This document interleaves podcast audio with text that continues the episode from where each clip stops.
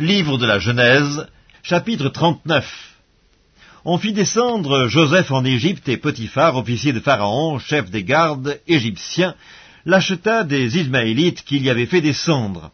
L'Éternel fut avec lui et la prospérité l'accompagna. Il habitait dans la maison de son maître, l'Égyptien. Son maître vit que l'Éternel était avec lui et que l'Éternel faisait prospérer entre ses mains tout ce qu'il entreprenait. Joseph trouva grâce aux yeux de son maître, qu'il employa à son service, l'établit sur sa maison, et lui confia tout ce qu'il possédait. Dès que Potiphar l'eut établi sur sa maison et sur tout ce qu'il possédait, l'Éternel bénit la maison de l'Égyptien à cause de Joseph. Et la bénédiction de l'Éternel fut sur tout ce qui lui appartenait, soit à la maison, soit au champ. Il abandonna aux mains de Joseph tout ce qui lui appartenait, et il n'avait avec lui d'autre soin que celui de prendre sa nourriture. Or Joseph était beau de taille et beau de figure. Après ces choses, il arriva que la femme de son maître porta les yeux sur Joseph et dit, Couche avec moi. Il refusa et dit à la femme de son maître, Voici mon maître ne prend avec moi connaissance de rien dans la maison, et il a remis entre mes mains tout ce qui lui appartient. Il n'est pas plus grand que moi dans cette maison, et il ne m'a rien interdit, excepté toi, parce que tu es sa femme, comment ferais-je un aussi grand mal et pécherais-je contre Dieu?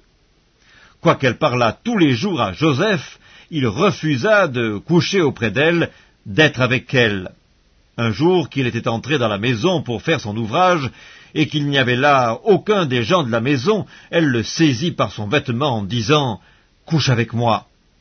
Il lui laissa son vêtement dans la main et s'enfuit au dehors. Lorsqu'elle vit qu'il lui avait laissé son vêtement dans la main et qu'il s'était enfui dehors, elle appela les gens de sa maison et leur dit Voyez, il nous a amené un Hébreu pour se jouer de nous. Cet homme est venu vers moi pour coucher avec moi, mais j'ai crié à haute voix, et quand il a entendu que j'élevais la voix et que je criais, il a laissé son vêtement à côté de moi et s'est enfui dehors. Et elle posa le vêtement de Joseph à côté d'elle, jusqu'à ce que son maître rentrât à la maison. Alors elle lui parla ainsi, L'esclave hébreu que tu nous as amené est venu vers moi pour se jouer de moi, et comme j'ai élevé la voix et que j'ai crié, il a laissé son vêtement à côté de moi et s'est enfui dehors. Après avoir entendu les paroles de sa femme qui lui disait Voilà ce que m'a fait ton esclave, le maître de Joseph fut enflammé de colère. Il prit Joseph et le mit dans la prison, dans le lieu où les prisonniers du roi étaient enfermés. Il fut là en prison. L'Éternel fut avec Joseph et il étendit sur lui sa bonté. Il le mit en faveur aux yeux du chef de la prison, et le chef de la prison plaça sous sa surveillance tous les prisonniers qui étaient dans la prison, et rien ne s'y faisait que par lui. Le chef de la prison ne prenait aucune connaissance de ce que Joseph avait en main, parce que l'Éternel était avec lui, et l'Éternel donnait de la réussite à tout ce qu'il faisait.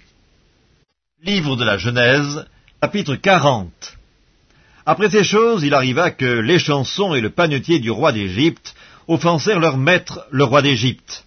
Pharaon fut irrité contre ces deux officiers, le chef des échansons et le chef des panetiers. Et il les fit mettre dans la maison du chef des gardes, dans la prison, dans le lieu où Joseph était enfermé. Le chef des gardes les plaça sous la surveillance de Joseph, qui faisait le service auprès d'eux, et ils passèrent un certain temps en prison. Pendant une même nuit, les chansons et le panetier du roi d'Égypte, qui étaient enfermés dans la prison, eurent tous les deux un songe, chacun le sien, pouvant recevoir une explication distincte. Joseph, étant venu le matin vers eux, les regarda, et voici, ils étaient tout tristes.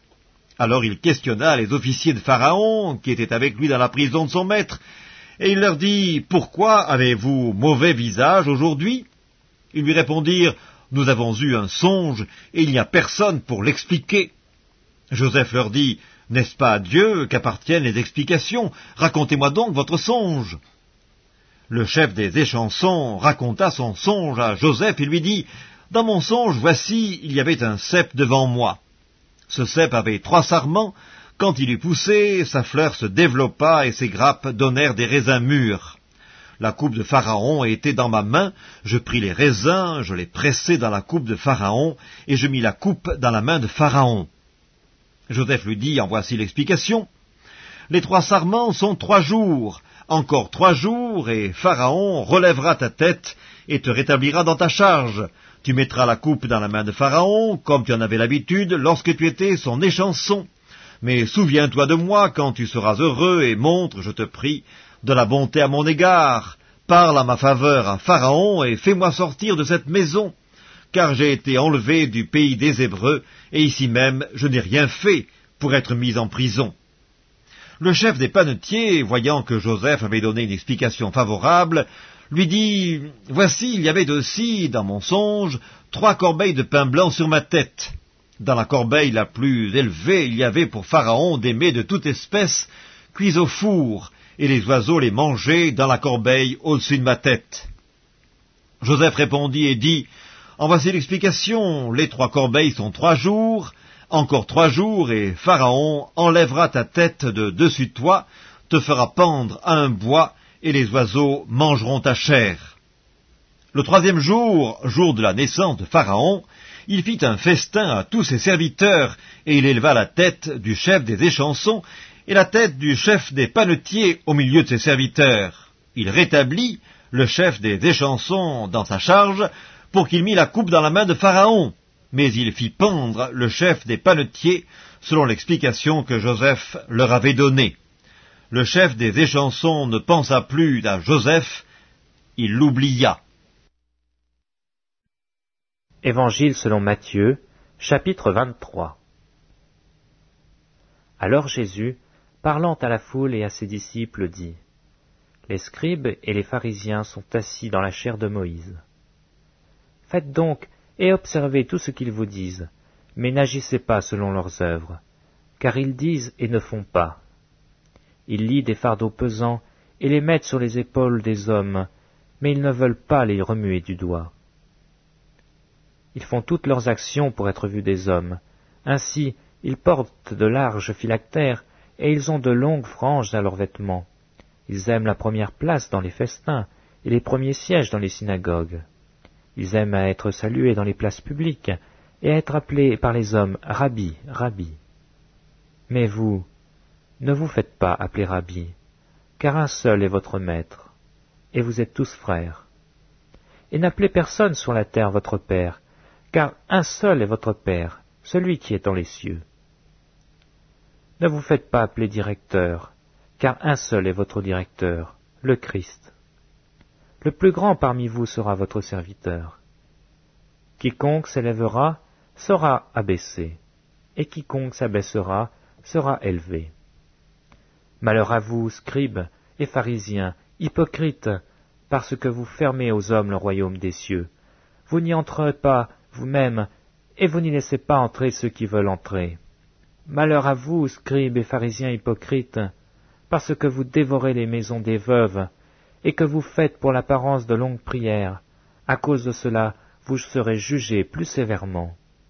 Malheur à vous, scribes et pharisiens, parce que vous courez la mer, et la terre pour faire un prosélyte, et quand il l'est devenu, vous en faites un fils de la géhenne deux fois plus que vous. Malheur à vous, conducteurs aveugles, qui dites, si quelqu'un jure par le temple, ce n'est rien, mais si quelqu'un jure par l'or du temple, il est engagé. Insensé et aveugle, lequel est le plus grand, l'or ou le temple qui sanctifie l'or? Si quelqu'un, dites-vous encore, juge par l'autel, ce n'est rien, mais si quelqu'un jure par l'offrande qui est sur l'autel, il est engagé. Aveugle, lequel est le plus grand, l'offrande ou l'autel qui sanctifie l'offrande? Celui qui jure par l'autel, jure par l'autel et par tout ce qui est dessus. Celui qui jure par le temple, jure par le temple et par celui qui habite. Et celui qui jure par le ciel, jure par le trône de Dieu et par celui qui est assis.